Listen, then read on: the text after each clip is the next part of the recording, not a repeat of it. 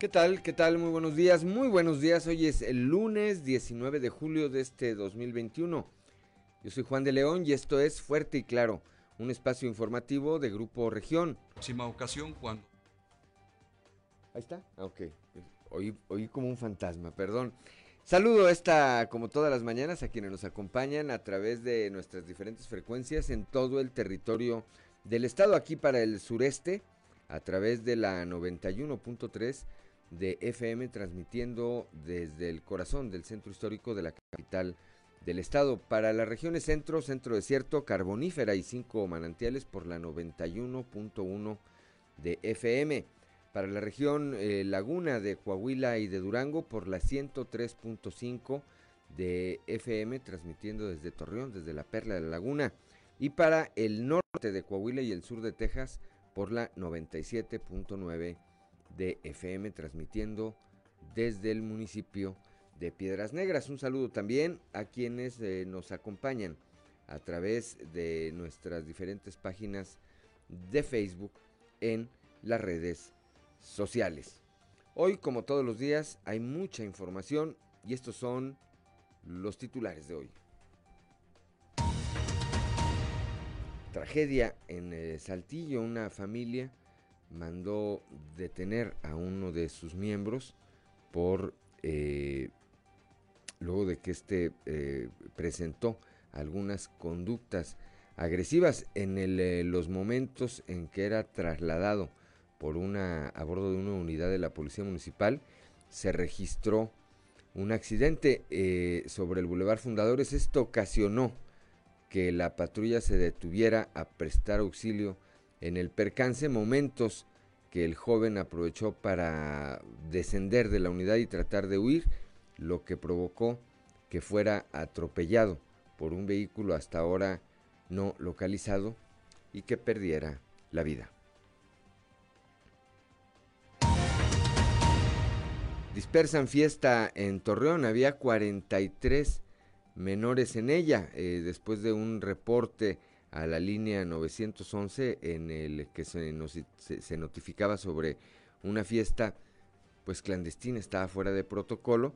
El pasado sábado en el sector de senderos, allá en la Perla de la Laguna, autoridades estatales clausuraron el evento en el que se encontraban eh, reunidas más de 100 personas y de ellas al menos 43 eran menores de edad. Luego de la notificación emitida por la Comisión Nacional del Agua, autoridades de los tres niveles mantienen la coordinación y hacen un llamado a la población a estar atentos a las recomendaciones de prevención en ese sentido. Así lo dio a conocer Francisco Martínez Ábalos, subsecretario de Protección Civil en eh, Coahuila. Esto eh, tiene que ver, por supuesto, con la creciente en el río Aguanaval.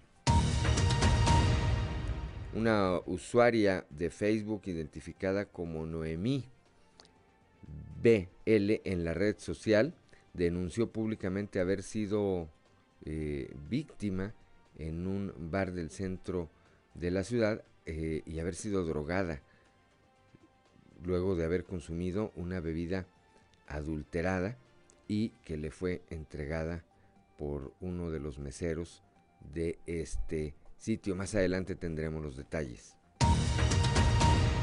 Luego de realizar una encuesta y detectarse que en Sabinas existe eh, una problemática entre mujeres en cuanto a adicciones al alcohol y a las drogas, hace un mes iniciaron terapias para siete de ellas que se internaron de manera voluntaria en el centro de rehabilitación femenil allá, allá en ese municipio con el objetivo de promover hábitos alimenticios saludables para prevenir la obesidad y enfermedades como diabetes y hipertensión, el DIF Coahuila pone a disposición de la población en general los servicios gratuitos de nutriólogos y profesionales de la salud. Aquí en el Saltillo el día de ayer se impuso un nuevo récord Guinness con la matlachinada más grande del mundo en el marco eh, del 444 aniversario de la fundación de esta ciudad capital. 653 participantes danzaron por más de 5 minutos con sus atuendos típicos con la misma coreografía. Bueno, el eh, fin de semana fue dado a conocer también, fueron dados a conocer los ganadores del Premio Estatal de Periodismo correspondientes al 2021. Entre ellos, Leslie Delgado, nuestra compañera aquí en el Grupo Región, resultó, resultó una de las ganadoras en la categoría de reportaje para, para radio. Más adelante también estaremos platicando de este tema. Bueno, pues esta, esta y otra información hoy aquí en Fuerte y Claro. Comenzamos.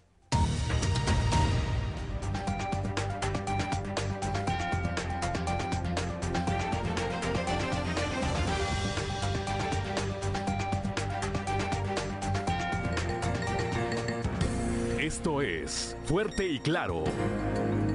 Transmitiendo para todo Coahuila. Fuerte y Claro. Las noticias como son.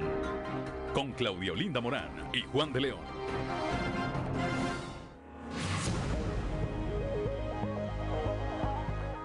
Ya son las 6 de la mañana, 6 de la mañana con 9 minutos. Claudio Linda Morán, muy buenos días. Muy buenos días, Juan. Muy buenos días a toda la audiencia que nos acompaña. Y a esta hora de la mañana la temperatura en Saltillo 17 grados, en Monclova 24, Piedras Negras 25, Torreón 23 grados centígrados, General Cepeda 17, Arteaga 16, Musquis 23 grados, San Juan de Sabinas y San Buenaventura 24 grados, Cuatro Ciénegas 23 grados, Parras de la Fuente 19 y Ramos Arispe 18 grados centígrados. Pero si usted quiere saber cómo va a estar el clima el día de hoy, vamos con nuestra compañera Angélica Acosta.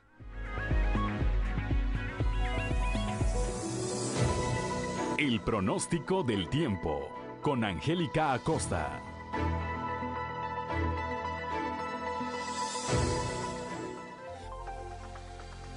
Hola, hola, ¿qué tal amigos? ¿Cómo están? Muy buenos días, me da muchísimo gusto saludarlos. Mi nombre es Angélica Costa y ya estoy lista para darte los detalles del clima. En este bonito lunes, inicio de semana 19 de julio, pon atención. Saltillo, máxima de 24 grados para el día de hoy, mínima de 16. Durante el día vamos a tener un cielo totalmente soleado, va a estar cálido, va a estar agradable, disfruta tu día. Y por la noche, totalmente claro nuestro cielo. 40% la posibilidad de precipitación para Saltillo vámonos ahora hasta Monclova. Hay que checar cómo va a estar el clima en Monclova. Bueno, pues temperatura cálida, como ya es costumbre, 36 grados como máxima marcando el termómetro para este inicio de semana.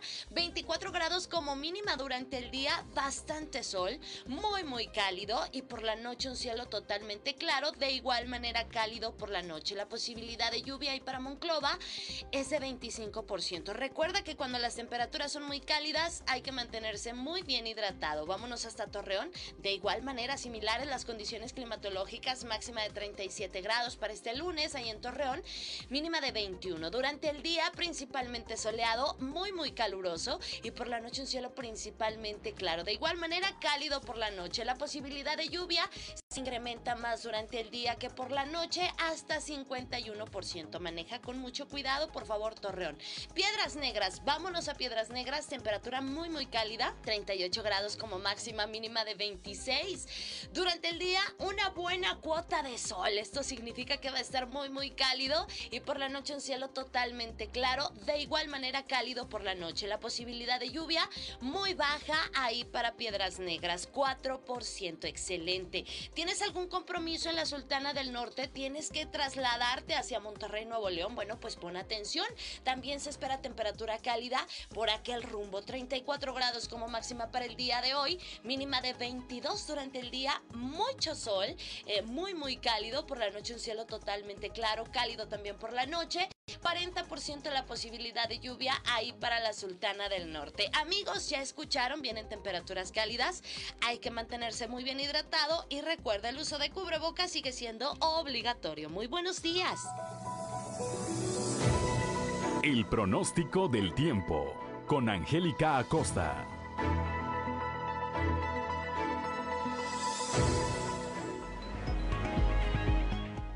Son las 6 de la mañana, 6 de la mañana con 13 minutos, hora de ir con Ricardo Guzmán a las efemérides del día. 1, 2, 3 o'clock, 4 o'clock, rock. ¿Quiere conocer qué ocurrió un día como hoy? Estas son las efemérides con Ricardo Guzmán.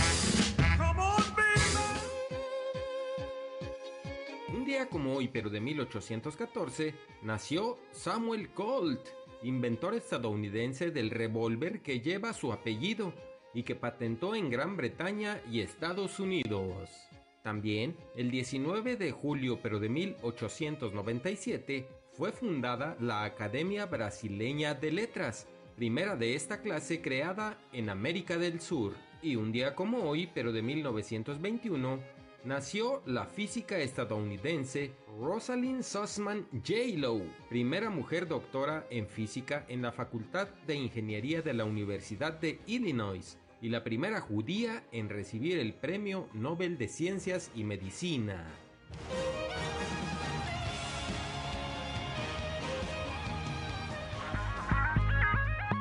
Ya son las 6 de la mañana, 6 de la mañana con 14 minutos.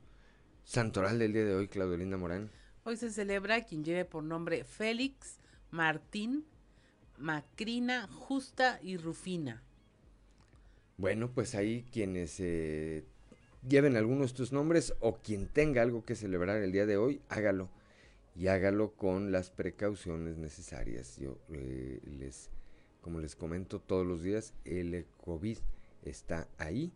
No es el caso todavía de nuestra entidad, pero vemos como en eh, otros estados las cifras de contagios y de decesos están creciendo de manera exponencial en lo que es esta tercera ola de contagios por el COVID-19. 6 de la mañana, 6 de la mañana con 15 minutos. Vamos ahora al mundo de los deportes con Noé Santoyo. Resumen Estadio con Noé Santoyo.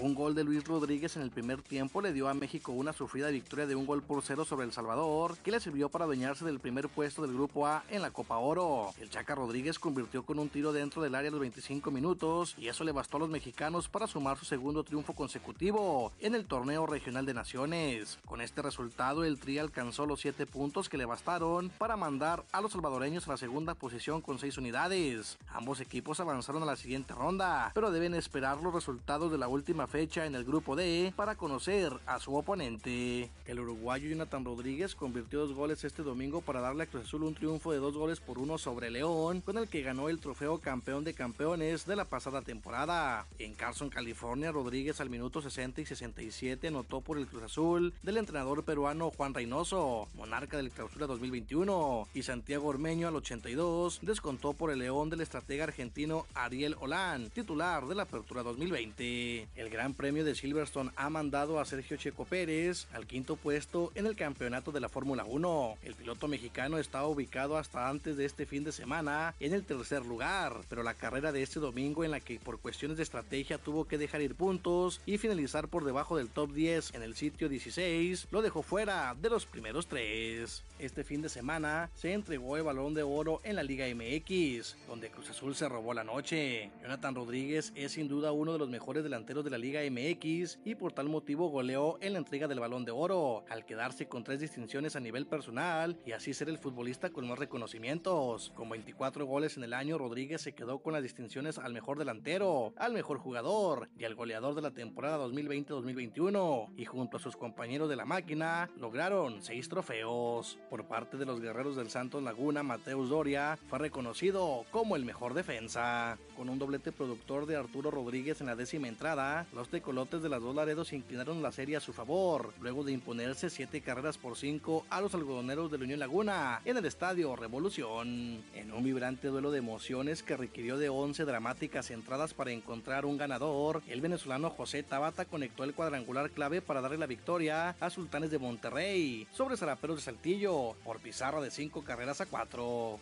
mientras que los Diablos Rojos del México rubricó tarde de 17 imparables y pizarra final de 15 carreras sobre 3, derrotando a los campeones vigentes de la Liga Mexicana, Acereros de Monclova, que se presentaron con 24 peloteros no nacidos en México para llevarse la serie completa en la capital del país. Gran fin de semana tuvo el estado de Coahuila dentro de los Juegos de la CONADE en la disciplina de rugby. La categoría sub-17 rama varonil se quedó con el oro, mientras que la categoría femenil sub-20 se hizo del bronce y la rama varonil de la misma categoría se adjudicó la medalla de plata.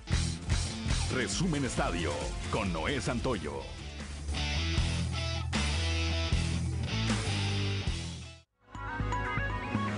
6 de la mañana con 18 minutos la cotización peso dólar, Claudio Morán.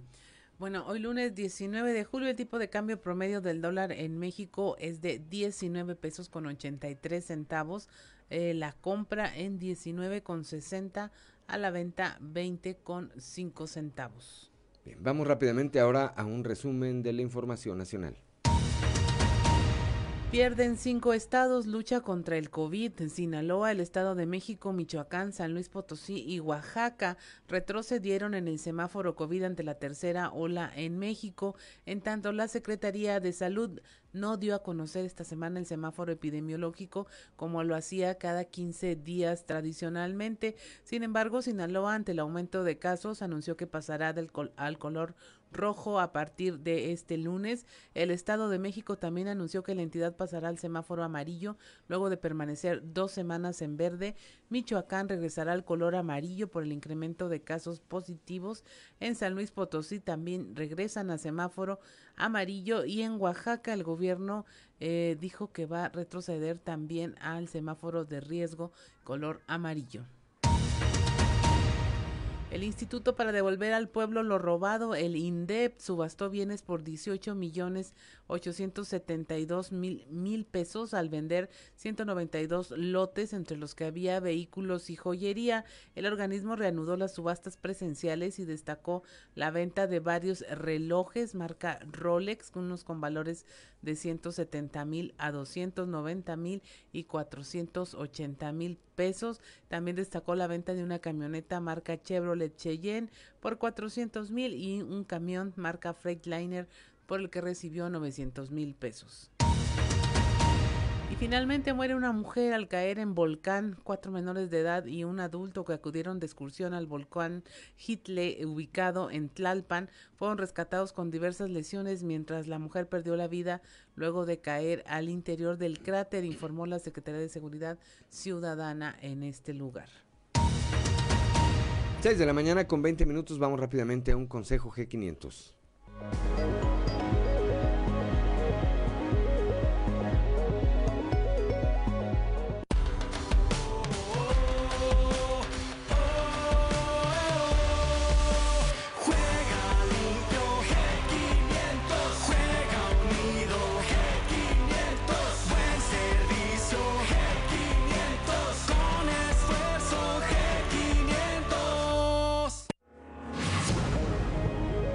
Ya son las 6 de la mañana con 21 minutos. Estamos en Fuerte y Claro.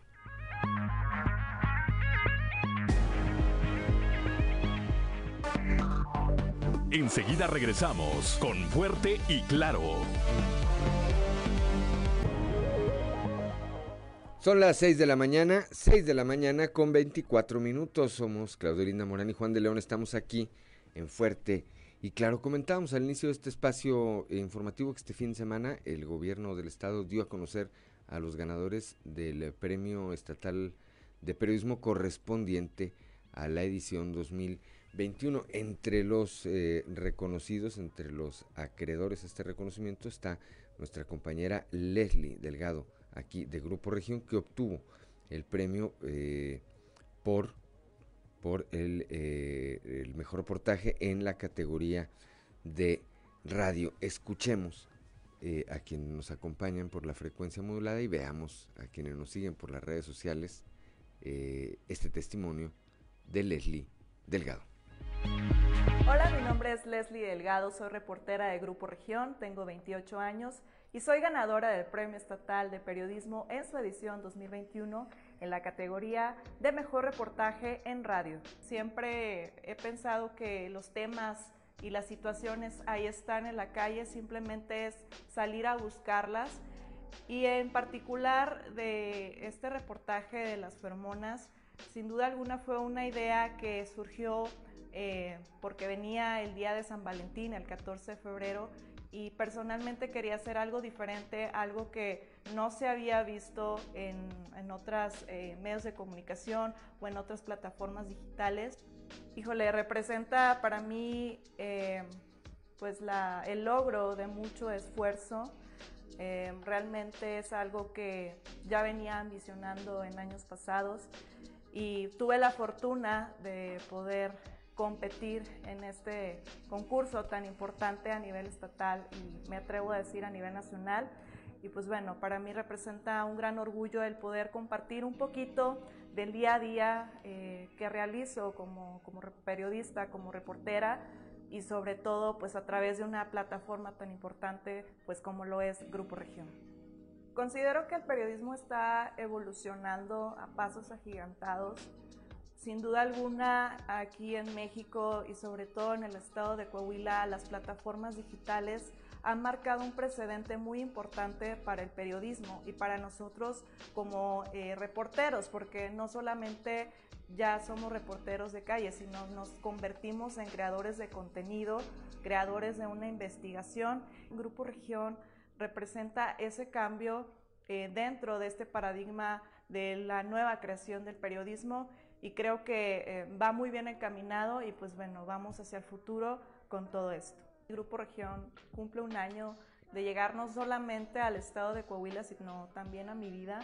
Estoy muy contenta, muy agradecida y sobre todo muy orgullosa por ser pues, la primera ganadora eh, dentro de este medio de comunicación tan importante agradecida con la oportunidad que me ha brindado el licenciado David Aguillón y el licenciado Juan de León. El dedicarse al periodismo no es nada fácil, los medios de comunicación, el poder compartir mi experiencia como reportera y pues bueno, también mm, agradecida con, con Grupo Región, con mi casa.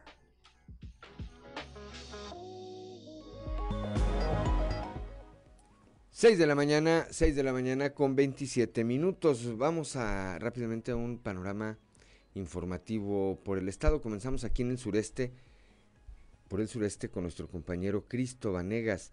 Comentábamos eh, este caso de una persona que es mandada, es eh, eh, mandada que, que sea detenida, es detenida por un mandato familiar y en las circunstancias finalmente lo llevan a la muerte. Cristo Vanegas tiene los detalles.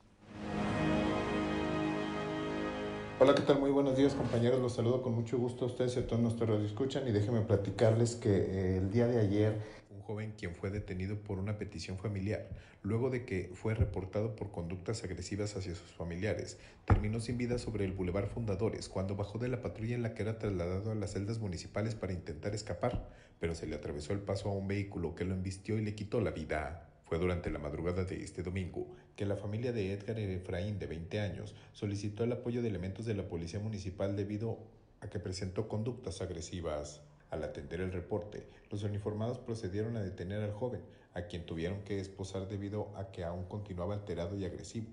Posteriormente, lo abordaron a una patrulla para trasladarlo a las celdas. Sin embargo, cuando los elementos municipales se dirigían a la comandancia, se toparon con un accidente sobre el Boulevard Fundadores, por lo que se pararon para auxiliar la vialidad, dejando al joven detenido en la parte posterior de la patrulla. Al ver que se encontraba solo, Edgar decidió saltar de la patrulla y comenzar a correr sobre el Boulevard Fundadores, atravesándose el paso de un vehículo que nada pudo hacer para evitar atropellarlo. En ese momento, llegaron paramédicos de Cruz Roja quienes habían sido notificados del accidente que provocó que los uniformados detuvieran su marcha, así que valoraron al joven, quien ya no presentaba signos vitales. Ante esta situación, se solicitó la presencia de elementos de la Fiscalía General del Estado, quienes llegaron para tomar conocimiento del deceso e integrar la carpeta de investigación, trasladando el cuerpo al CEMEFO para avisarle a los familiares de estos hechos. Esta es con la información con la que contamos al momento. Que tengan un excelente día. 6 de la mañana con 30 minutos. Claudio Linda Morán. Allá en la región carbonífera, luego de realizar una encuesta, se detectó en Sabinas que existe una reciente eh, problemática entre mujeres en cuanto a las adicciones y eh, se arrancaron terapias para siete de ellas que se internaron de manera voluntaria en el Centro de Rehabilitación Femenil. Nuestro compañero Moisés Santiago nos tiene los detalles de esta alternativa. Juan y Claudia y a todo nuestro amable auditorio que nos escucha en todas nuestras frecuencias. En la información que tenemos para hoy, pues sí, como bien lo comentan, implementan acciones en Centro de Rehabilitación Femenil en Sabinas. Esto al incrementarse el problema de adicciones entre la población femenil, un grupo de jóvenes encabezados por Ricardo González Olacio iniciaron el programa de recuperación exclusivo para mujeres. Señaló que después de realizar una encuesta regional se detectó que en Sabinas es donde existe una creciente problemática social entre mujeres en cuanto a adicciones de alcoholismo y drogadicción, por lo que se inició hace un mes con las terapias de siete mujeres que se internaron de forma voluntaria. Esto es lo que nos comenta. Así es, es un centro de rehabilitación de alcoholismo y drogadicción eh, para mujeres, exclusivamente para mujeres. Este es eh, un centro de rehabilitación que se maneja con terapia de los 12 pasos, las 12 tradiciones. Manejamos psicología, eh, consejería en adicciones, eh, terapia espiritual, terapia tribuna, y entre otros, otros trabajos que se hacen dentro del centro. se hizo una encuesta de, de la necesidad de, de, la región carbonífera y Sabinas es uno de los lugares este, ahorita en, en mujeres que, que, está más arriba el porcentaje de, de la drogadicción eh, con el mentado cristal. Así es, tenemos un mes y hemos recibido mucha respuesta de, de la región de aquí de Sabinas. Pueden acudir a las instalaciones, es en, estamos en la calle Reforma, número 214, planta alta aquí en el centro de Sabinas, o igual este, comunicarse al 8714 71 6292. Bien, pues ya escucharon ustedes, ahí está el teléfono donde se pueden comunicar o en la calle Reforma en Sabinas, en la zona centro, se encuentran ubicados. Esta es la información que tenemos para todos ustedes para Grupo Región Informa, su amigo y servidor Moisés Santiago. Que tengan un excelente inicio de semana. Gracias a Moisés Santiago Hernández, son las 6 de la mañana con 32 minutos. Vamos ahora con Raúl Rocha, aquí también en el sureste de nuestro estado. Las empresas, las empresas refuerzan las medidas sanitarias para prevenir el COVID-19. Raúl, muy buenos días. ¿Qué tal compañeros? Buenos días. Esta es la información para el día de hoy. Las diferentes empresas de la región sureste refuerzan protocolos sanitarios en sus centros laborales para evitar que la tercera ola de contagios COVID-19 afecte a sus trabajadores, dijo el presidente de la Asociación de Industriales y Empresarios de Ramos Arispe, Mario Hernández Saro. Agregó que hasta el momento no se han registrado contagios masivos entre los trabajadores del sector industrial y esperan que esto no se dé aún más con la continuación de las campañas de vacunación contra COVID-19.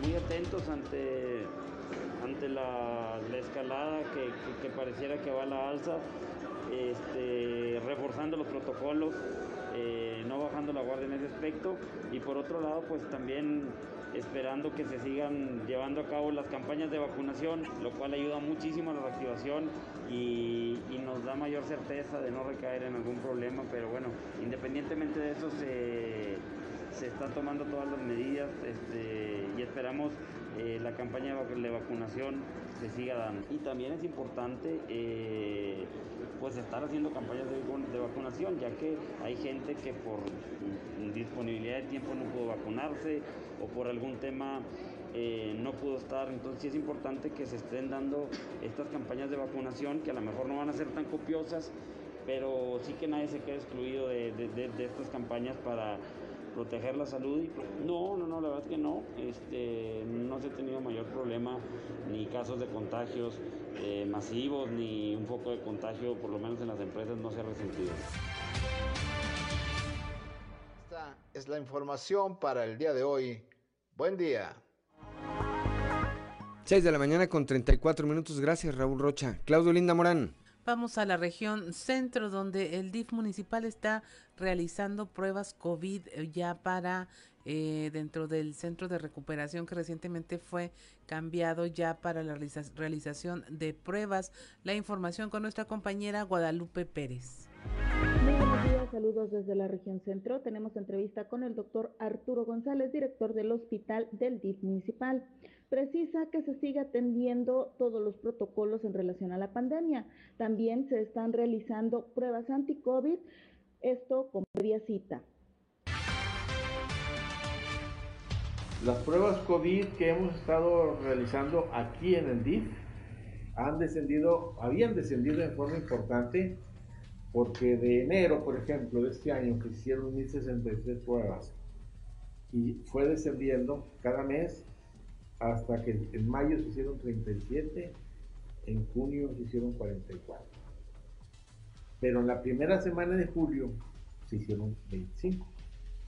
Entonces quiere decir que lo que se hacía casi en un mes se hizo en, en la semana. Nosotros como apoyo estamos eh, dispuestos a ayudarle a la Secretaría de Salud en lo solicite, el hospital, que el, CREC, que es el que está el, inflable, este, pues ahí está puesto, en caso necesario que sea que se reabra, pues, pues se tendrá que abrir y volver a implementar con, con material de equipo, ¿verdad? Ahorita el que está funcionando es el que está ya en la clínica 85, ¿verdad? O sea, si hubiera necesidad, pues primero se tendría que abrir un piso en el Seguro Social, que también ya estaba cerrado. Este, y ahorita todos están mandando a. Bueno, pues ahí como lo precisa el doctor, se espera un repunte también debido al periodo vacacional. Sin embargo, al momento los índices marcan que va a la baja la solicitud de pruebas anti-COVID. En el caso del hospital del DIF municipal, se siguen atendiendo las solicitudes vía WhatsApp dejando por supuesto los números a disposición, esos que ya mencionó en la entrevista. Saludos desde la región centro para Grupo Región Informa, Guadalupe Pérez. 6 de la mañana con 37 minutos, gracias Guadalupe Pérez. Vamos rápidamente a la portada del día de hoy de nuestro periódico Capital, que en su nota principal, bueno, destaca este tema del que hablaba ya Cristo Vanegas, termina en tragedia correctivo a un joven, lo llevaban detenido a petición familiar, trató de escapar de la patrulla y termina atropellado y muerto por un vehículo que hasta eh, el día de ayer no había sido identificado. También escuchábamos ya a nuestra compañera Leslie Delgado, quien eh, resultó entre las ganadoras del Premio Estatal de Periodismo, dados eh, a conocer este fin de semana. Dispersan evento clandestino en Torreón. Estaremos platicando más adelante de esto con nuestro compañero Víctor Barrón. Más de 100 personas y casi la mitad de ellos eran menores de edad en un evento sin ningún eh, protocolo sanitario y en los que además pues evidentemente se consumían bebidas bebidas alcohólicas. Atienden autoridades crecientes de la Guanaval la Comisión Nacional del Agua en coordinación con eh, Protección Civil y eh, autoridades municipales pues advirtieron ya que viene viene esta creciente. Están haciendo un llamado a la población a mantenerse atenta a los efectos, a los efectos de este evento. Por otra parte, con el objetivo de promover hábitos alimenticios saludables y prevenir la obesidad y enfermedades como la diabetes o la hipertensión, el DIF Coahuila pone a disposición de la población en general servicios gratuitos de nutriólogos y profesionales de la salud. 6 de la mañana, 6 de la mañana con 39 minutos. Vamos rápidamente a un consejo G500.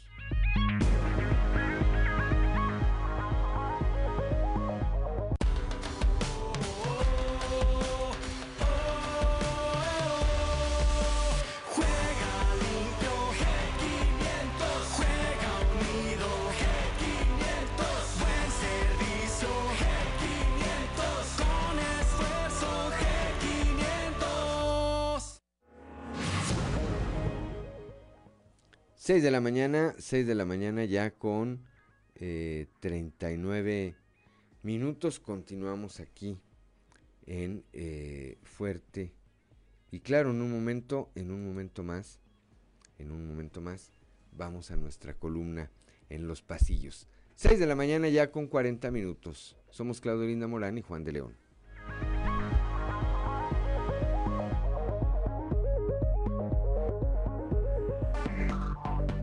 Enseguida regresamos con Fuerte y Claro.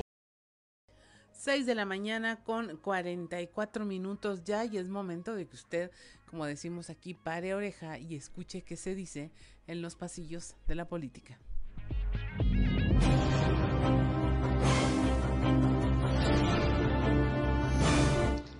Y en el cartón de hoy, bien parejo, que nos muestra el presidente de México, Andrés Manuel López Obrador, que nos miente mientras nos dice, en mi sucesión habrá piso parejo para todos. Y nos presentan a Ricardo Monreal en un agujero, a Gerardo Fernández Noroña en otro agujero, a Tatiana Cloutier en un pedestal, a Marcelo Ebrard en un pedestal más alto todavía y por supuesto, hasta arriba a Claudia Sheinbaum.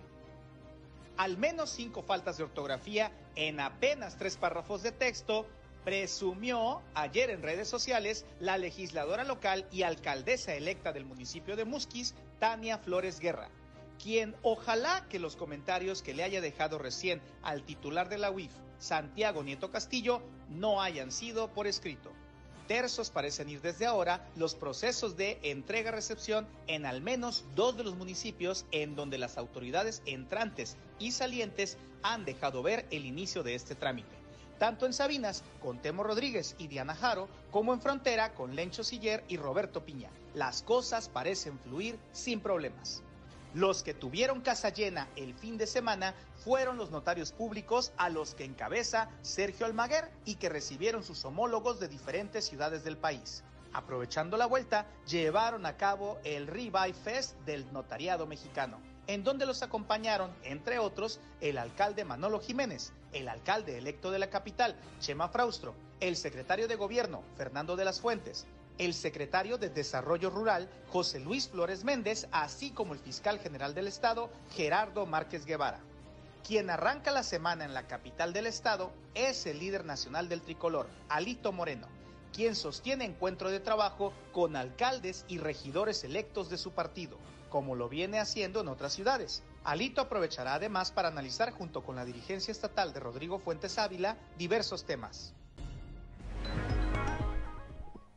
6 de la mañana, 6 de la mañana con 45 minutos, ya está en la línea telefónica nuestro compañero Víctor Barrón. Ayer, pues de nueva cuenta, una fiesta clandestina que es eh, clausurada por eh, autoridades y de nueva cuenta ahí menores de edad. Víctor, muy buenos días.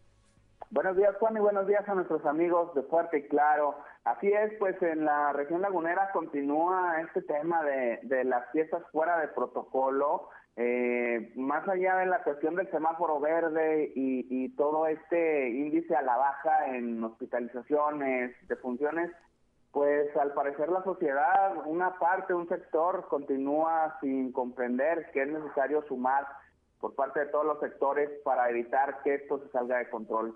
Se eh, reporta una fiesta, autoridades atienden el llamado y vamos a escuchar en voz de Luis Morales, el coordinador operativo de control de padrones de la Secretaría de Finanzas, lo que ocurrió en ese sentido. Había más de 40 menores en esa fiesta. Escuchemos. Sí, atendimos un reporte que se hizo directo en 911 donde nos explicaban que en una de las cerradas del fraccionamiento Senderos había una reunión donde había un número muy importante de personas. Eran casi 100 personas cuando llegamos. De estas personas, al detectar físicamente a posibles menores de edad, tanto hombres como mujeres, pues les pedimos a todos que saquen su identificación oficial y en el Inter, los demás eh, jóvenes les pedimos que hablen a sus casas para que les digan a sus papás que tienen que pasar a recogerlos. Esto pues para brindarles mayor certeza, seguridad y, y ver por la integridad de los menores. En la diligencia estuvo tanto la Coordinación Regional de Seguridad Pública como la PRONIF, lo que da más certeza a la actuación eh, para velar por la integridad de los menores. Aquí lo que se hace es, pues a los papás se les toma nota, este, PRONIF entregó eh, cerca de poco más de 40 citatorios para eh, pues ver sobre esta situación. Hay papás que sí sabían dónde estaban sus hijos, había papás que no sabían dónde se encontraban. Pues el trámite es que en la semana ellos se presenten para que acudan ante esa instancia pues a exponer la situación en nuestra parte, la verdad, lo que era más prioridad era dispersar el evento, que fue lo que finalmente se logró. 6 de la mañana, 6 de la mañana con 48 minutos, pues sí, lo que eh, comentabas, Víctor, parece que un sector de la sociedad no se da cuenta de eh, lo terrible que es esta enfermedad y de los efectos que está teniendo en otras entidades esta tercera ola de contagios. Claro, y que, bueno, según los reportes de la comunidad médica, pues se está afectando ahora a, jóvenes eh, este tema de los contagios por COVID-19. Se da esta situación, bueno, escuchábamos ya en voz del entrevistado eh, pues la participación activa que tiene PROMIS en estas acciones y bueno pues esos 43 menores de muchos de los cuales pues sus padres desconocían que se encontraron en esta fiesta donde había consumo de alcohol eh, eh, pues van a tener que adherirse a un programa en el que tanto padres como hijos eh, asisten a PROMIS a un procedimiento que, que, es el que le sigue a este tema de los citatorios y que tiene que ver, Juan, con tema de, comprometerse a los cuidados de los menores. Por lo pronto, pues está esta situación de acciones para prevenir los contagios por COVID-19, que esto, esto sigue, Juan. Y ahora, en el caso de los responsables de la organización de este evento, ¿ahí qué, qué Víctor? Se sigue también un, un, proceso en el que pues hay una cuestión en la que en esta fiesta, eh, eh, si bien es cierto, eh, pues está abierto ya el permiso para la realización de eventos sociales, son restringidos todavía, Juan. En ese caso se, se sigue un procedimiento ante la Fiscalía con la persona responsable de organizar estos eh, eh, estos eventos ya que pues aquí según lo que escuchábamos en voz de Luis Morales no había ni filtros eh, sanitarios a la entrada el tema de los cubrebocas y demás en, un descuido total. En ese sentido bueno se sigue este este proceso también ante la Fiscalía del Estado y pues lo que corresponde a los menores, pues a partir del momento, en el lugar de los hechos, los padres tienen que ir por ellos y de ahí la provincia encarga eh, de eh, pues que firmen eh, estos citatorios para que acudan durante la semana a lo que sigue en este proceso que incluye talleres, pláticas y, y demás acciones para reforzar esta situación del cuidado de los menores. Pues sí, ¿alguna sanción económica de entrada, Víctor, o detenciones? Eh, bueno, no se informó de detenciones, pero obviamente sí vienen sanciones como, como ocurre en, en cada eh, eh, acción en el actuar de este operativo, que como insistimos es cuestión de prevención de los contagios por el COVID-19. Había bajado un tanto el tema de las de los reportes a la línea a la línea del 911, pero bueno, pues en este fin de semana, precisamente esto ocurrió el sábado, eh, eh, se tiene esta situación que pues obviamente regresa Juan al alcance, a la magnitud de lo que ocurría en plena eh, era de, los las semanas de, peor situación de contagios en Coahuila, así que esto sin lugar a dudas tendrá también sanciones. Vamos a darle seguimiento también con el tema de la fiscalía para ver en qué quedó y cuál será la situación de la persona que organizó esta fiesta. Gracias, Víctor Barrón. Muy buenos días. Hasta allá, hasta Torreón. 6 de la mañana. 6 de la mañana con 51 minutos. Pues no, no hay un entendimiento, Claudio Linda Moreno. Así es, ¿no? Ya, ya este fin de semana se vio también aquí en Saltillo la realización de, de fiestas en lugares que habían estado cerrados, palapas, fincas, este, y bueno, ahí hay reglas, hombre, hay que seguirlas. No, no creo que haya tanta dificultad, ya se reaperturaron muchas cosas, pero lo vemos, hay cinco estados en el país que tuvieron que retroceder en su semáforo porque no se siguieron aplicando los protocolos necesarios. Así es, vemos lo que pasa ahora mismo aquí en eh, el vecino estado Nuevo León, en donde han eh, tenido que revertir algunas medidas de liberación, de reactivación eh, económica y pues habrá que habrá que esperar a ver qué más ocurre con ellos. Aquí se están siguiendo o se está eh, se continúa con la estrategia, con la estrategia. Habrá que ver. 6 de la mañana con 52 minutos, ya está en la línea Leslie Delgado, ¿verdad? Leslie Delgado, ya está en la línea nuestra compañera eh, reportera. Eh, una joven, una joven denunció haber sido drogada en un bar del centro de Saltillo. Leslie, muy buenos días buen día, y Te saludo con gusto a nuestros escuchas y quien nos sigue a través de redes sociales. Efectivamente, durante este fin de semana, la usuaria identificada como Noemi BL en la red social Facebook denunció públicamente eh, que fue víctima de haber consumido una bebida adulterada con algún tipo de sustancia supuestamente entregada por uno de los meseros de un restaurante llamado Capitolio ubicado en el centro histórico de Saltillo y pues bueno en esta publicación la joven pues refirió que tomó la mitad de esta bebida y posteriormente comenzó a sentirse mal. Y también pues ella relató en este texto que ella estaba acompañada de una amiga y ella pues también se sintió mal. Ante esto, eh, pues bueno, eh, voy a permitirme leer textualmente eh, lo que menciona la publicación y dice, el día de ayer aproximadamente a las seis de la tarde fui con una amiga a comer a Capitolio, donde uno de los meseros nos drogó, adulteró la bebida, yo tomé la mitad de una cerveza y me empecé a sentir muy mal, al igual que a mi amiga. Por suerte mi mamá estaba cerca y pudo pasar por mí antes de que el efecto de la droga fuera más fuerte y pudieran aprovecharse de eso. Después de eso ya no puedo recordar algunos detalles de lo que pasó, solo que con una otra palabra de la conversación que iba teniendo con mi mamá en el camino. Y pues bueno, también menciona que el dueño del lugar eh, se comunicó con ella para eh, eh, pedir disculpas y pues bueno, dijo que el culpable de que ella se hubiese sentido mal, al igual que su amiga, pues fue la comida que consumieron y bueno, finaliza el texto eh, mencionando que hizo pública esta denuncia porque eh, pues bueno, para que evitar que más mujeres eh, caigan en este tipo de situaciones en lugares públicos y pues bueno, hubo bastantes reacciones.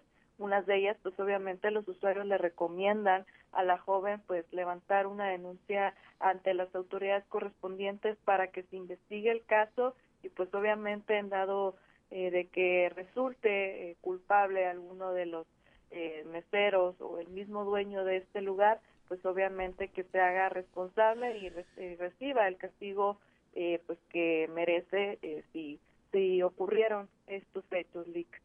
Así es, 6 de la mañana con 55 minutos. Creo que además de una denuncia, evidentemente tendría que hacerse un análisis para ver si efectivamente hay alguna sustancia eh, tóxica en su sangre o si por otra parte se trató efectivamente, como dice el eh, dueño de este negocio, de un alimento echado a perder. Habrá que, habrá que darle, habrá que darle continuidad a este tema, Leslie Delgado. Gracias y felicidades de nueva cuenta por eh, su Premio Estatal de Periodismo.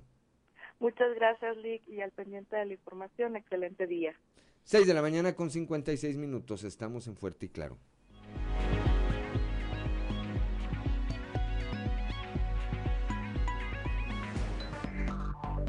Enseguida regresamos con Fuerte y Claro.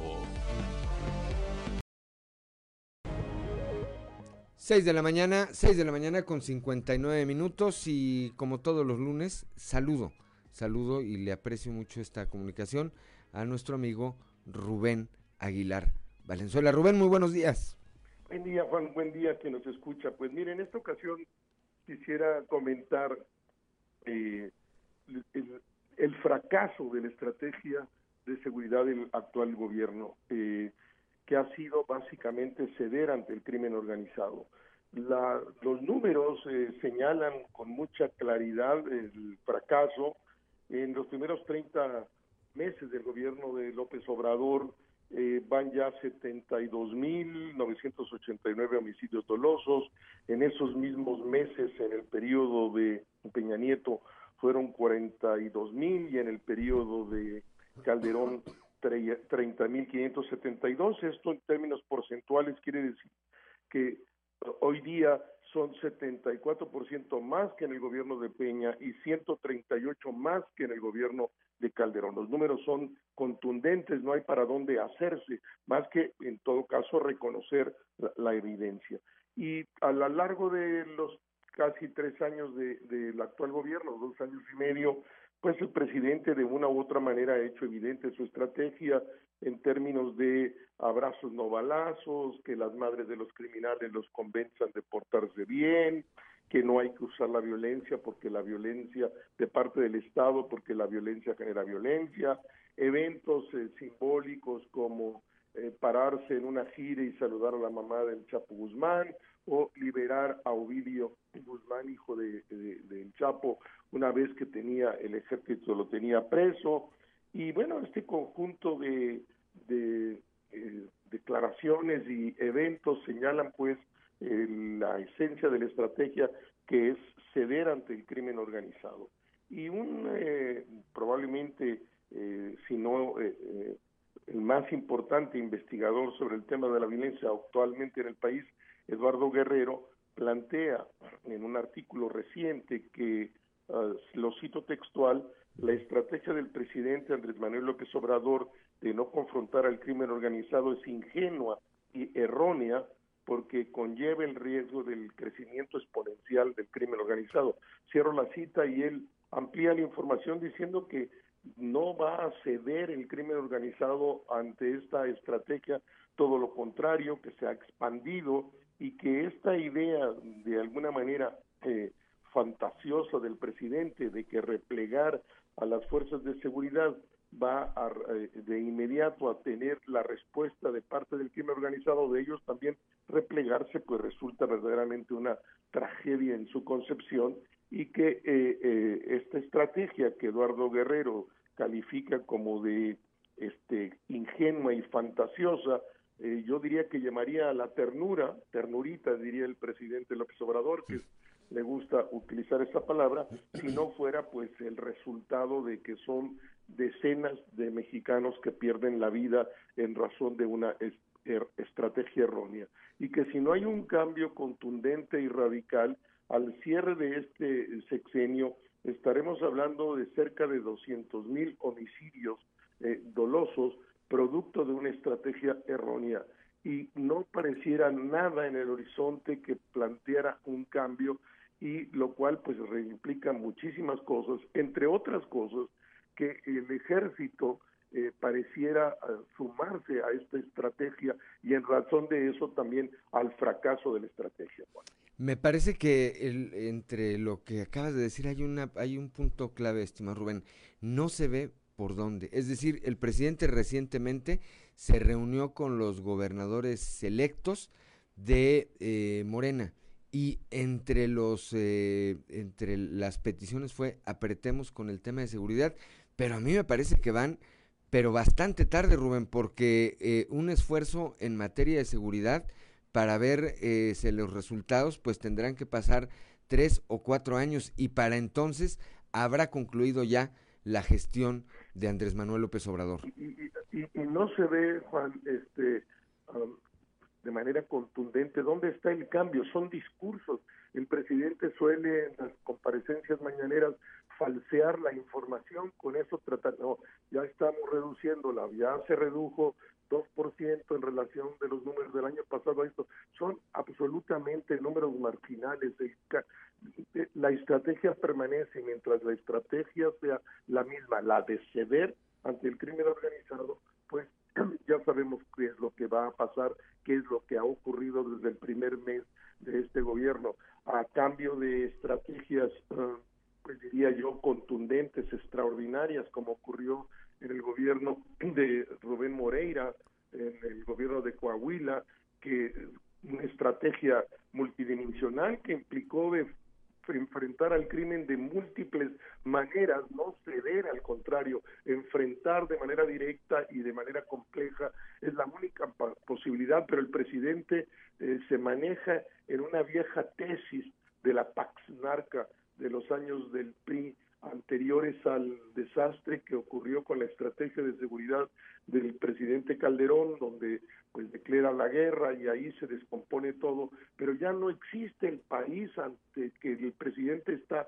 pensando, existe un país con un crimen organizado extraordinariamente complejo, eh, donde está eh, en múltiples actividades, donde ya no solo es el tránsito de la droga hacia los Estados Unidos.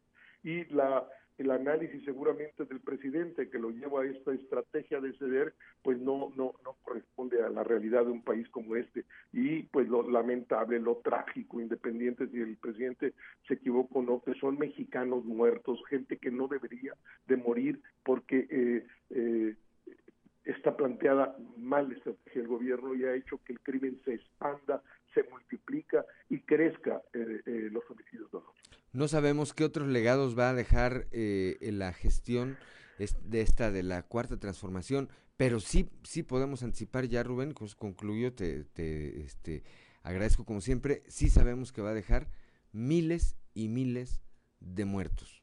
Eh, tan, tantos que será el sexenio de los últimos 60 o 70 años en la historia moderna del país con más crímenes dolosos eh, en términos eh, relativos, no en términos absolutos, pero en términos conceptuales, sin duda es el, el, sexenio con mayor número de homicidios dolosos de la historia moderna del país.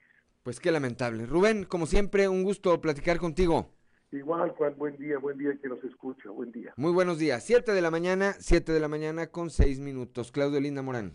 Continuamos con la información. Ayer, si no lo escuchó, seguramente eh, no escuchó los tamborazos si no vive aquí en el centro, pero seguramente lo vio a través de las redes sociales, de nuestras redes sociales de Grupo Región. Impuso Saltillo nuevo récord Guinness con la matlachinada más grande del mundo. Esto en el marco del 444 aniversario de la fundación de la capital de Coahuila. Hubo 653 participantes que danzaron por más de cinco minutos luciendo sus atuendos típicos y con la misma coreografía y con ello se cumplió con este eh, récord Guinness. Escuchemos al alcalde Manolo Jiménez.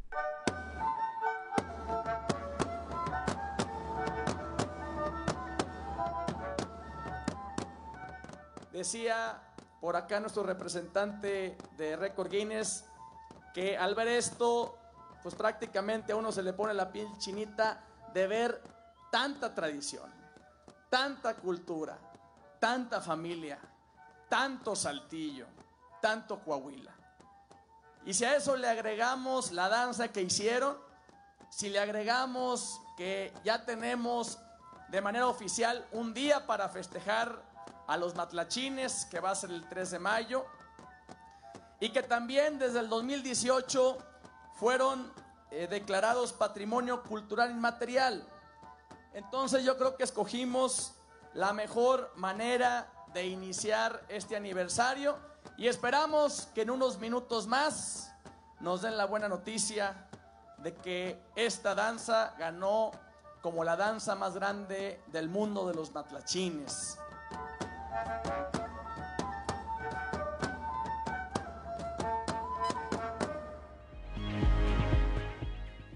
Siete de la mañana, siete de la mañana con ocho minutos en este mismo tema. Por su parte, el licenciado Carlos Tapia Riojas, adjudicador oficial del Guinness World Records, hizo el anuncio oficial de este nuevo récord eh, impuesto ayer en Saltillo. Después de haber evaluado que la danza durara al menos cinco minutos, un vestuario adecuado para llevar a cabo la danza. Así como también visores revisaron grupos de 50 matlachines que estuvieran bien vestidos, que siguieran una coreografía y que siguieran los pasos adecuados de la matlachinada, llegamos a un resultado oficial de 653 participantes, que es un nuevo Guinness World Records title.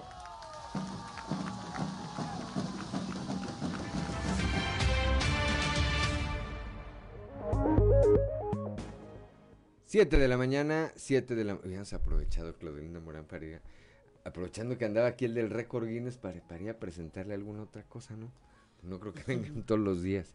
Y seguramente que pasan muchas cosas por aquí que son dignas, son dignas de un récord Guinness, Claudio Linda Morán. Así es, fue, fue lindo, fue impresionante. Había gente que estaba siguiendo las transmisiones desde otras partes de, del mundo incluso y... Tú estuviste en el evento, ¿ah? Sí. Y entonces sí se, se veía ahí en las redes sociales que estaba causando buena impresión este evento. A, pie de, del evento, pues realmente había vallas, había cosas que te impedían observarlo tal cual. Eh, no había paso así para todo público. Y se reunió muy poca gente alrededor, pero pues ya con los matlachines tenías. Sí se sentía la fiesta. Se sentía algo de fiesta o al menos cómo se... Eh, ya se reactiva también esta parte de, del de lo que es el sentir de los saltillenses, porque definitivamente es una tradición muy, muy pegadita aquí a Saltillo, que, que a veces resulta difícil explicar, porque yo me acuerdo que subía a mis redes sociales y a los grupos de familia, ah, estoy en tal que, y bueno, ¿y eso con qué se come o por qué el récord? Y, entonces es interesante ver que pues sí se abre una ventanita para asomarse a este tipo de tradiciones. Que se mantienen además. Sí, que se mantienen. Pancho la gallina se llamaba, ¿no? ah, por ahí lo mencionaron. Por ahí lo mencionaron de los eh, grandes promotores, ya, ya falleció, ¿verdad? Hace algunos años. Ya. Este, de los promotores y de los eh, impulsores de esta de esta tradición, Claudio Linda Morán. Así es, y fue lindo, llegas y escuchas todos los tamborazos y, y todo el sonido de la fiesta. Y finalmente cuando ya se hace este ejercicio que es que todos bailen al mismo son, pues la verdad se logra y, y, sí es algo impresionante. Para cuando acuerdas, te guste o no te guste en ese tipo de celebraciones tradicionales, pues ya estás moviendo el piecito al, al son que, que te toquen, ¿verdad? y, la gente se, se entusiasma mucho con este tema. Muy bien. Siete de la mañana con 12 minutos. Claudio Linda Morán. Ya tenemos en la línea a Edgar Pesina. Él es eh, de Toma un café conmigo. Ya hemos estado hablando en anteriores ocasiones con esta organización y ad hoc al tema del incremento del número de suicidios, pues nos contactamos nuevamente y lo tenemos ya en la línea para platicarnos de qué están haciendo y cómo están viendo esta este tema del suicidio ahora asociado a la pandemia, a un año ya de, de que iniciara toda esta situación, un año y más y ver qué efectos están teniendo y qué es lo que ellos están haciendo. Muy buenos días, Edgar. Hola, ¿qué tal? Muy buenos días. Muchísimas gracias por la invitación. Espero que todos estén muy bien. Claro que sí, y pues encantados de escucharte eh, para que nos platiques qué es lo que están viendo a ustedes a nivel de asociación. Eh, hay más peticiones de ayuda, se han sentado a platicar más con las personas en este café. ¿Qué es lo que están viendo ustedes en el estado? Bueno, mira, sí hemos estado viendo un incremento eh, en la cuestión de la depresión en las personas. Ahora, como tú sabes, el, este asunto de la pandemia, este tema nos ha golpeado mucho a todos. Y bueno, las personas han estado resintiendo en, en su estado emocional todo este impacto, porque no solamente ha sido en el área de la salud, ha tenido daños colaterales en la familia, en el trabajo, en las entradas de dinero, todo eso. Entonces sí hemos tenido un incremento en la cuestión de, personas que están necesitando ayuda. Y bueno, hemos tratado de mantenernos trabajando en la medida que hemos podido, atendiendo a algunas personas y tratando de, salir adelante en este asunto que ahora se está volviendo un poco más complicado porque de alguna manera no, no tienes tanta libertad para estar trabajando también. Así es, o sea, está limitado el contacto todavía cara a cara personal. Exactamente, ahorita no, no puedes tener tanta eh, entrevista personal, tomarte cafés personales, pero estamos tratando de aprovechar las redes sociales, las plataformas que tenemos ahora, el teléfono, y pues de alguna manera queremos eh, no dejar de aportar para la sociedad en, en, este asunto que la verdad pues no respeta tiempos y no le importa si hay pandemia o no, las personas eh, desgraciadamente caen en estos estados emocionales negativos y pues han estado tomando malas decisiones últimamente. Así lo, así lo vemos, así lo vemos.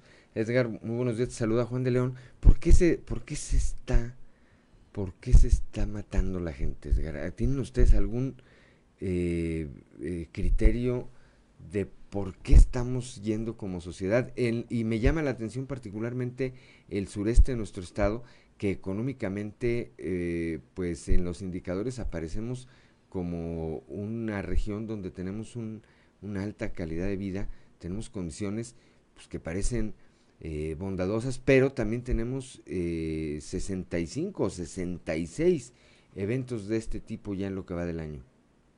Y exactamente. Eh, muy buenos días. Mira, en realidad la pregunta que haces es muy complicado poder responderla, el por qué el saber con exactitud el por qué las personas eh, hacen este tipo de decisiones. Lo que sí es de que podemos darte un panorama general de las eh, razones, las diferentes causas que son demasiadas.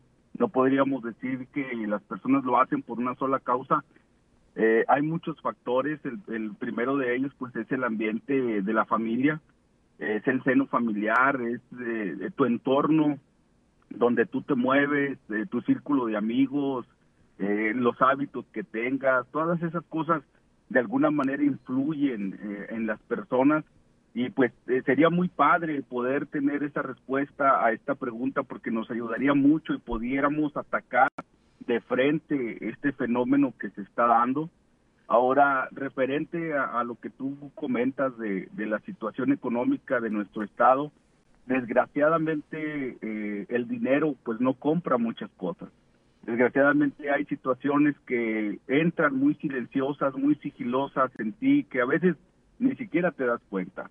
Nos ha tocado ver a personas muy felices, muy contentas, hemos sabido de de personas que ni siquiera mostraron una actitud negativa en su estado emocional y al final de cuentas pues tomaron la decisión de poder quitarse la vida.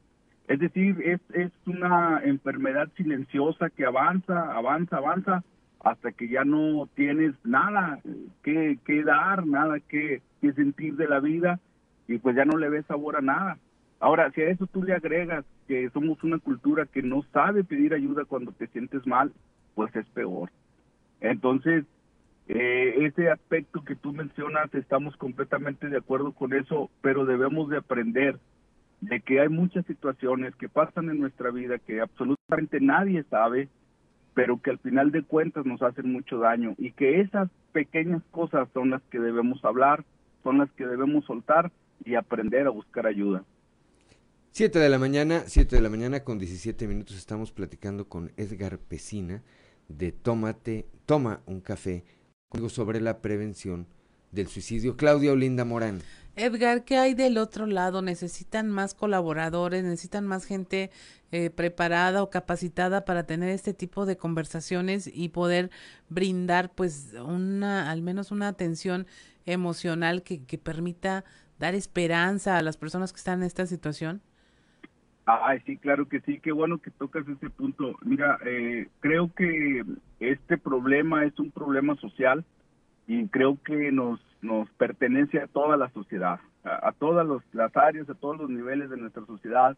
Creo que si todos nos pudiéramos involucrar en esto, el impacto negativo en las personas eh, disminuiría bastante el número de suicidios en nuestra ciudad si todos eh, fuéramos empáticos Hoy estamos necesitando de profesionales de la salud, si hay alguno que nos esté escuchando y tenga el corazón para poder ayudar, le agradeceríamos mucho que se comunicara con nosotros, ya que, como bien saben ustedes, los niveles de suicidio son demasiado altos y a veces hacen falta muchas manos, hacen falta más corazones, hacen falta más personas responsables socialmente que puedan sumarse a esta bonita causa y poder ayudar a los que lo necesitan.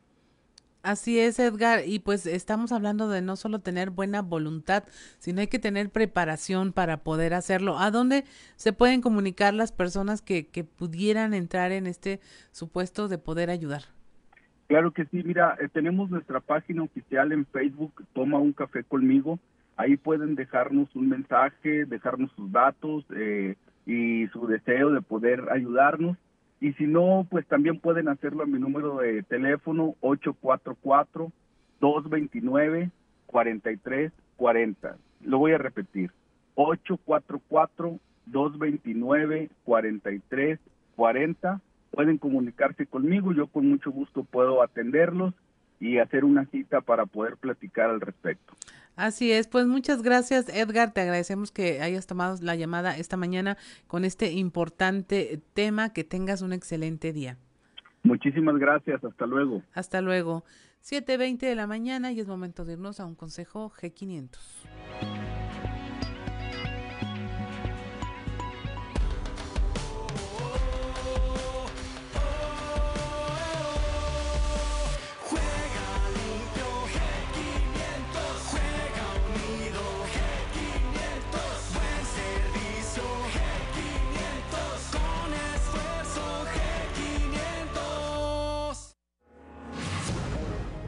Veinte de la mañana, somos Juan de León y Claudia Olinda Morán y estamos en Fuerte y Claro.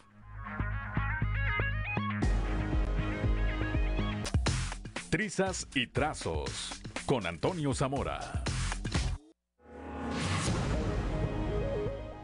Ya son las 7 de la mañana, 7 de la mañana con 24 minutos, ya está en la línea telefónica desde la capital del acero mi eh, compañero y amigo periodista Antonio Zamora. Toño, muy buenos días.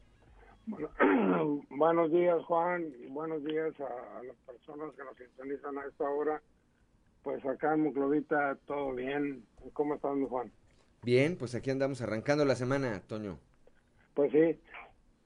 Oye, fíjate que platican las lenguas de doble triple filete que hace algunos días, no muchos, hubo una reunión de políticos en Arteaga, Coahuila, en, una residencia, donde estuvieron presentes por ahí el gobernador electo de, Nuevo León, eh, Samuel y, Luis Donaldo, presidente municipal de Monterrey, y que entre los invitados también hubo un priisca, solamente uno, eh, y que estuvieron por ahí platicando largo y tendido pues de algunos temas o de varios temas. La verdad es que no sabemos cuáles, pero que el evento estuvo muy interesante, eh, aunque la, la versión oficial sido entrecomillado porque no hay versión oficial, eh, de la que red político naranja tricolor es en el sentido de que fue de cuates, de relax y que no tocaron ningún tema político. Y aquí yo pues pregunto, ¿será que no se tocó ningún tema político? Pues bueno, vamos a tratar de averiguarlo y comentarlo en, los siguientes días, Juan.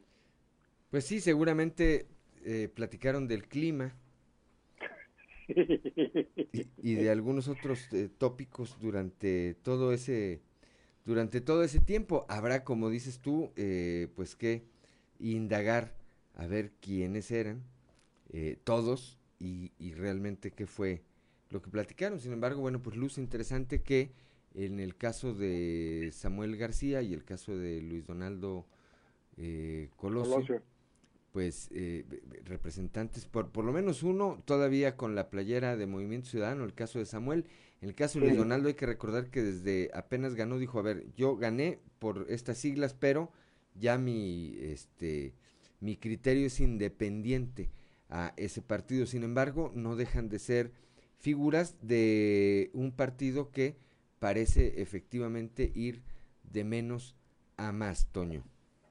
Sí, definitivamente, no. Yo creo que ese partido va, va, a dar de qué hablar en, en, los próximos comicios, en las próximas elecciones.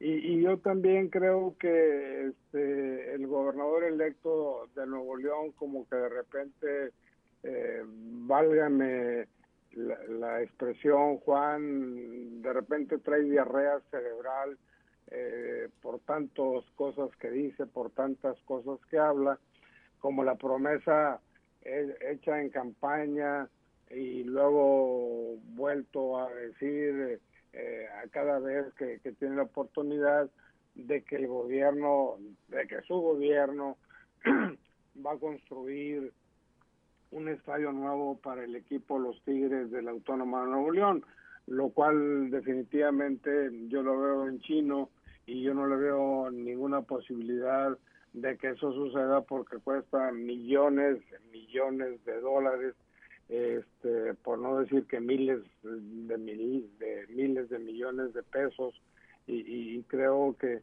va a ser muy difícil, además por la sencilla razón de que el gobierno federal pues ya ves cómo está con, tan raquítico con los estados, Juan, que en vez de darles, les está quitando mucho dinero para la realización de obra y, para otro tipo de, programas que, que se realizan, por ejemplo, en, todos los estados. Eh, no hay no hay ninguno que se quede este, o que diga este, que el gobierno federal le está dando lo, lo que lo que le corresponde. eh, algunos estados como Coahuila se ha estado rascando con, con sus propias uñas, en el caso de la pandemia, en el caso de la, de, ejecución de obra pública, etcétera, etcétera, etcétera, mi. Pues sí, habrá que ver eh, ahora eh, el, hacia adelante, hacia adelante, cómo eh, Samuel García comienza, pues, o a dar cumplimiento a las promesas que hizo, o a generar las explicaciones para no cumplir con esas promesas. Ya para despedirnos, Toño, te recomiendo, no sé si has tenido la oportunidad de ver un comediante neoleonés, por cierto, llamado Marco Polo, que hace un personaje llamado el Senator, y en donde parodia perfectamente a Samuel García, y que ha estado con, este, con este personaje dando algunas entrevistas y dando algunas explicaciones, dando algunas explicaciones eh, de por qué no va a poder cumplir con eh, muchas de las promesas que hizo el senador, me estoy refiriendo al senador, durante su campaña al gobierno de Nuevo León. Ya eh, creo que va a haber un momento en que no vamos a distinguir entre quién es el senador y quién es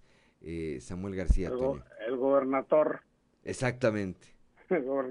y nada más, pues, en unos momentos, Juan, yo creo a las nueve de la mañana se contempla la reunión del presidente del Comité Ejecutivo Nacional del PRI allí en Saltillo con los electos del sureste, de la región centro, eh, carbonífera eh, y el norte, y por la tarde en Torreón. ¿no? Yo la verdad este, sé que va a estar aquí, no, no, que esa es la única reunión o las únicas reuniones que va a tener en el sureste y en la laguna, pero mi pregunta es por qué o para qué. Bueno, pues anda haciendo un recorrido por todo el país, Alito Moreno, reuniéndose con autoridades electas, eh, básicamente con regidores, con alcaldes. Eh, yo entendería que a partir o eh, para ir fijando una agenda hacia el futuro, porque, bueno, el otro año hay elecciones, no es el caso, no es el caso de Coahuila, pero hay procesos electorales y el otro año también hay procesos electorales. el trabajo electoral, pues prácticamente no se detiene, no se detiene y yo pensaría que a partir de esto es que está trabajando el dirigente nacional del PRI. Seguramente mañana tendremos oportunidad de saber qué temas tocó aquí con, eh, como ya lo apuntabas, con regidores y con alcaldes electos, así como con la propia dirigencia estatal, ¿no? Así es. Bien, pues gracias Toño, como todos los días, un saludo allá hasta la capital del acero. Hasta mañana, Juan. Muy buenos días, 7 de la mañana, 7 de la mañana con 31 minutos. Claudia Olinda Morán. En la región carbonífera aumentan problemas gastrointestinales en el verano. Los médicos están solicitando no automedicarse. El director del Centro de Salud de Musquis, Jorge Cervera Mata, señaló que durante esta época existe mayor riesgo de contraer este tipo de padecimientos. Que año con año vemos cuando empiezan las épocas de los calores, del, del, clima, de las lluvias. Entonces algo que ya, ya teníamos contemplado y nada más hay que hacer hincapié en los padres de familia y los, los, este, para que tengan bien hidratados a los niños. Y en cuanto empiecen con algún cuadro de esto, no lo automediquen, no le quieran dar antibióticos, mejor llévenlo a consultar porque como les digo, es algo que es viral generalmente, entonces no se ataque con antibióticos el riesgo de que se automedique es que pueden complicar una, una enfermedad que, que, era viral, sí, que se iba a quitar a lo mejor en, en, un día y medio, dos días. Entonces le damos antibiótico y le rompemos la flora bacteriana normal intestinal. Entonces esto le genera paso para que entre nuevas bacterias, ahora sí, y colonicen y provoquen otro tipo de infección más severa. Los pequeños y los adultos mayores son quienes son más susceptibles a la deshidratación y a complicarse pues estamos hablando de que cuando a principios de febrero eran muy raros los casos, a partir de marzo, abril y ahora en, estos meses un poquito más se ha incrementado. En nuestro centro de salud recibimos alrededor de 3 o 4 pacientes diarios con esta patología. 7 de la mañana, 7 de la mañana con 33 minutos, la madrugada de este domingo, un joven de 21 años con eh, que aparentemente tenía problemas de adicción a las drogas, se quitó la vida frente a una escuela primaria aquí en la colonia Guayulera. Durante la madrugada de este domingo, un joven de 21 años con problema de adicción a las drogas se quitó la vida frente a una escuela primaria en la colonia Guayuliera, convirtiéndose en el suicidio número 67 de lo que va del año en la región sureste del estado.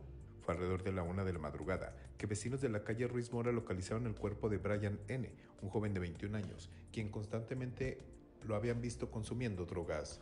Luego del hallazgo, la madre del joven fue notificada de estos hechos, al igual que las autoridades, por lo que la madre de Brian llegó al lugar y terminó en estado de shock al ver el cuerpo inerte de su hijo, así que tuvo que ser atendida y tranquilizada por elementos de la policía municipal que llegaron para atender el reporte. Además, hasta ese punto de la ciudad se trasladaron elementos de la Fiscalía General del Estado, quienes llegaron para tomar conocimiento del deceso y comenzar con las indagatorias correspondientes. Cuando se entrevistaron con la madre del occiso, los elementos ministeriales se dieron cuenta de que Brian, además de padecer un severo problema de consumo a sustancias prohibidas, había estado varias veces en la cárcel por delitos menores, lo que lo mantenía en estado depresivo por el estilo de vida en el que se encontraba sumergido por la adicción a las drogas. Finalmente, los elementos del grupo de homicidios de la Fiscalía Estatal ordenaron el traslado del cuerpo al CEMEFO para concluir las diligencias correspondientes en torno a esta situación, para posteriormente entregar el cuerpo a su familia para que realicen el cortejo fúnebre. Para Grupo Región informó Christopher Vanegas.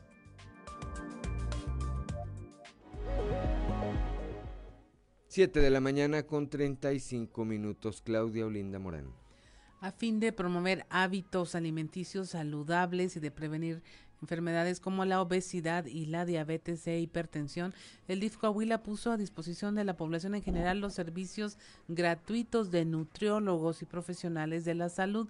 La dependencia cuenta con estos profesionales altamente capacitados para evaluar el estado nutricional de las personas y determinar un plan de alimentación adecuado. También se ofrecen estos servicios a cualquier empresa que requiera de información de este tipo para su plantilla laboral porque puede solicitar pláticas informativas y evaluación personalizada por parte del equipo de nutriólogos.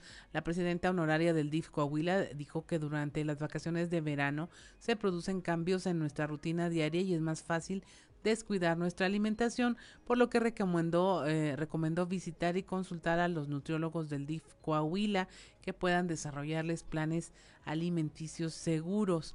Marcela Gorgón invitó a la población interesada a acercarse con los profesionales a través de los teléfonos 417-9283 y 417-3700 del DIF Coahuila para tener esta información. Alexis Dávila Ortiz, quien es nutriólogo del DIF Coahuila, indicó que la dependencia realiza una primera consulta con cada paciente para evaluar a la persona y en base a esos resultados ya se elaboran los planes alimenticios individuales, seguimiento y monitoreo de los pacientes, todo ello de manera gratuita. 7 de la mañana, 7 de la mañana con 37 minutos, el diputado local Hugo Dávila, quien es coordinador eh, de la Comisión de Turismo en el Congreso local, señala que este sector trabaja en conjunto para evitar que la tercera ola de contagios por el COVID-19 detenga lo que se ha avanzado en materia de reactivación. Nosotros seguimos platicando muy de cerca con la secretaria de Turismo para que redoblemos esfuerzos, no nos podemos relajar, este, tenemos que seguir este, trabajando muy, muy de cerca con, con todo el, sector turístico para que no nos relajemos y no nos afecte. Nos costó muchísimo llegar hasta donde estamos ahorita como para este, ir en un retroceso. Yo creo que Coahuila es un estado que ha trabajado bien la pandemia y esperemos así siga, seguir, pero sí estamos reforzando medidas y pues ustedes se dieron cuenta, este, recibimos hace unos días eh, la certificación de un estado seguro para, el turismo, este, que es, un aliciente ¿no? para nosotros los, los coahuilenses y sobre todo que se está haciendo bien el turismo aquí en Coahuila. Sobre todo que eh, autorizaron la feria en Torreón, la que están buscando hacerla aquí nuevamente. Todo eso, se está autorizando. Eh, hemos estado dándonos vueltas a muchas áreas turísticas y la verdad este, se ha estado cuidando los temas este, de salubridad y sobre todo que exhortar a la población que seamos muy conscientes, no hemos salido de esta pandemia, sigamos usando cubrebocas, sigamos eh, manteniendo nuestra distancia.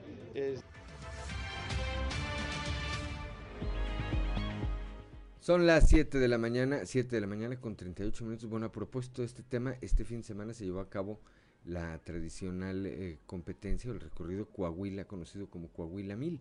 250 participantes eh, eh, recorrieron, recorrieron de aquí de Saltillo, de la capital del estado, hasta la Perla de la Laguna, hasta allá, hasta Torreón, hasta Torreón, que, y bueno, pues forma parte este evento de estos, a los que se refiere Hugo Dávila, de estos que reactivan la economía, que dejan una derrama en todos esos eh, municipios por los que atraviesan, por los que atraviesan, y bueno, pues hay que, hay que cuidar estos índices que no nos eh, crezcan para que esto evite que tengamos que regresar. 7 de la mañana con 39 minutos, hora de ir a un consejo G500.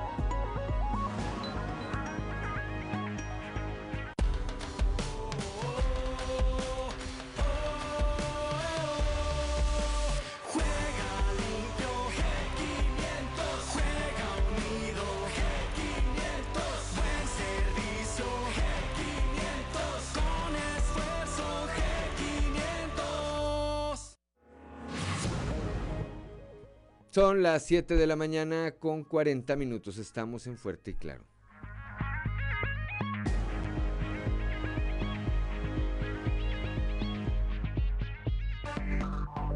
Enseguida regresamos con Fuerte y Claro. Seguimos en Fuerte y Claro.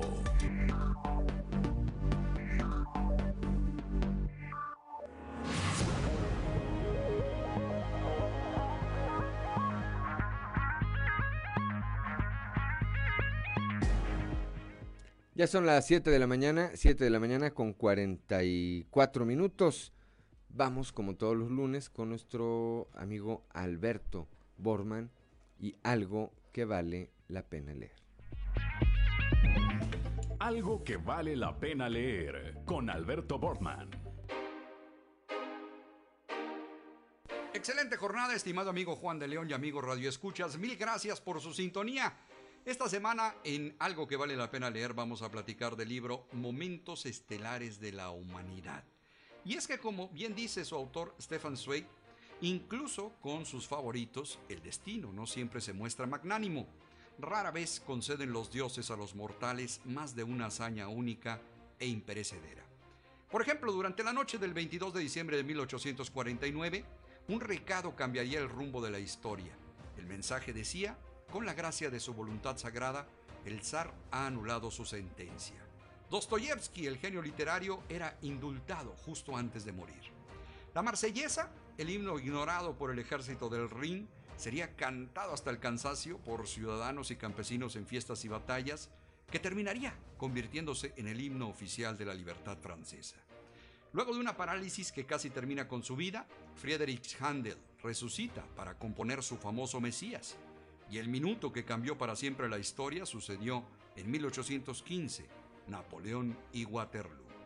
Una vez asesinado, Cicerón, el último campeón de la libertad romana, logró trascender de lo que se pretendió fuera una humillación vergonzosa final para pasar a ser su última y más grande victoria.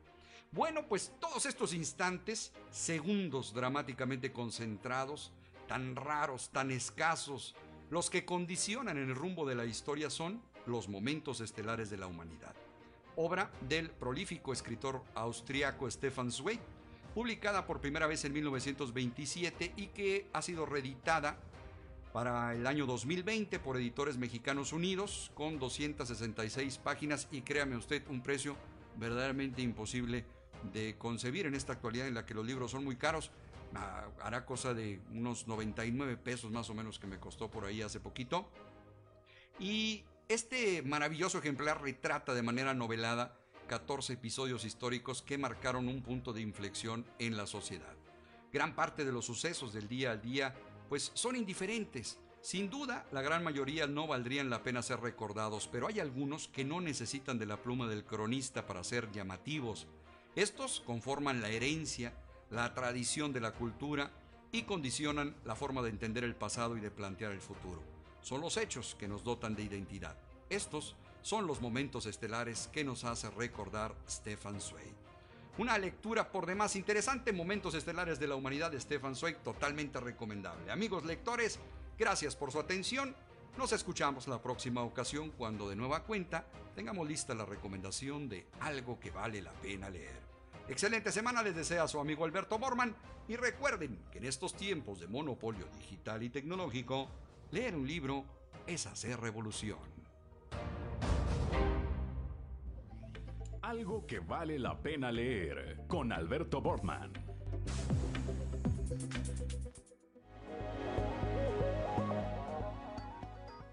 Son las 7 de la mañana, 7 de la mañana con 47 minutos. Vamos rápidamente a un resumen informativo nacional. Claudelina Morán. Pierden cinco estados lucha contra el COVID. Sinaloa, el Estado de México, Michoacán, San Luis Potosí y Oaxaca retrocedieron en el semáforo COVID ante la tercera ola en México. En tanto, la Secretaría de Salud no dio a conocer el semáforo epidémico nacional como cada dos semanas lo hacía. Sinaloa, ante el aumento de casos de COVID, anunció que pasará de color rojo a partir de este lunes a amarillo. El estado, no, pasará a, color rojo habiendo estado en amarillo. El Estado de México anunció que pasará a amarillo luego de permanecer dos semanas en verde, Michoacán, San Luis Potosí y Oaxaca también retroceden al color amarillo en el semáforo de riesgo. El Instituto para Devolver al Pueblo lo Robado, el INDEP, subastó bienes por 18 millones 872 mil pesos al vender 192 lotes, entre los que había vehículos y joyería. El organismo reanudó las subastas presenciales y destacó la venta de varios relojes, uno marca Rolex, otro también eh, con valor de 170 mil pesos, uno de 480 mil y otro de 400 mil pesos también. Eh, vendieron una marca, una camioneta marca Chevrolet Cheyenne e incluso un tracto camión Freightliner. Muere una mujer al caer en volcán. Cuatro menores de edad y un adulto que acudieron de excursión al volcán Hitle, ubicado en Tlalpan, fueron rescatados con diversas lesiones mientras la mujer perdió la vida luego de caer al interior del cráter. La Unidad de Inteligencia Financiera, la UIF, denunció ante la Fiscalía General de la República a Emilio Lozoya por lavado de más de 3 mil eh, millones de pesos con empresas fantasmas. Los recursos presuntamente desviados se habrían triangulado en múltiples operaciones hacia las empresas fachada para luego ser retirado en efectivo en varios estados del país. Todo esto en operaciones que ocurrieron entre 2012 y 2016. Políticos, periodistas y activistas fueron espiados a través de Pegasus, un programa de software en el que México, según un organismo internacional, fue el mayor cliente, por lo que cientos de políticos, periodistas, activistas de derechos humanos, sindicalistas y ejecutivos en 50 países, incluyendo México, fueron objeto de espionaje por parte de los gobiernos, quienes adquirieron este software Pegasus a una empresa israelí. Y finalmente, el INE multará a Morena con 373 millones de pesos por mal uso de recursos en campañas. Esto tras concluir la fiscalización de las campañas federales y locales del pasado proceso electoral.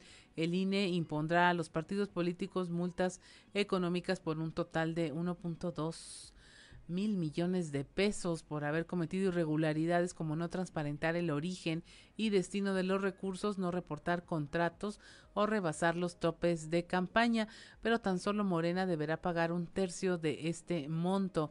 Las multas para el partido en el gobierno ascienden a 37 373 millones de pesos, de acuerdo con el informe de resultados en materia de fiscalización. Y hasta aquí la información nacional. 7 de la mañana con 51 minutos vamos con Ámbar Lozano y el show de los famosos. El show de los famosos con Ámbar Lozano.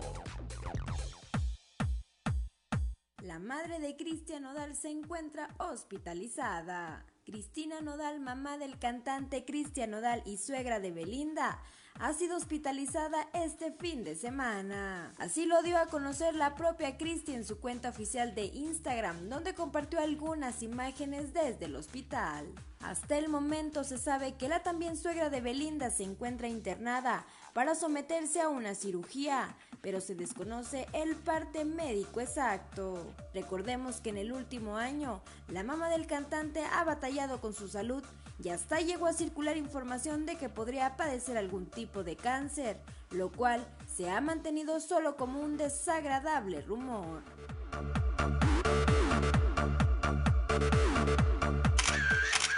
Pancho Barraza se accidenta en autobús de gira. El cantante de banda Pancho Barraza y sus músicos sufrieron un accidente en el autobús en el que viajaban reportándose un herido y pérdidas materiales. El accidente ocurrió en la autopista Guadalajara-Tepic, en el municipio de Nayarit, cuando el autobús de la banda chocó por alcance contra la caja de un tráiler que circulaba en el mismo sentido que ellos. Según informes, el conductor del autobús de gira y otro tripulante de la unidad fueron los únicos heridos que requirieron hospitalización.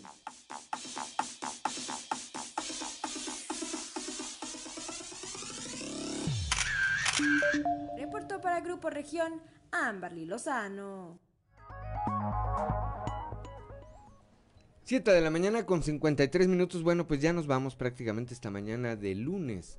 De lunes 19 eh, de julio, ya decíamos. Gracias, como siempre, a Ricardo Guzmán en la producción, a Ricardo López en los controles, a Cristian y a Ociel. Hoy no vino Rodrigo Flores, ¿verdad? O está dormido. No, no se crea, no, no se viene a dormir. Gracias a Cristian y a Ociel que hacen posible la transmisión de este espacio a través de las redes sociales, a Claudio Linda Morán como siempre por su acompañamiento, pero sobre todo gracias a usted que nos distingue con el favor de su atención. Lo esperamos el día de mañana a partir de las 6 y hasta las 8 de la mañana aquí en Fuerte y Claro, que es un espacio informativo de Grupo Región bajo la dirección general de David Aguillón Rosales. Yo soy Juan de León y le deseo que tenga usted una excelente semana. Muy buenos días.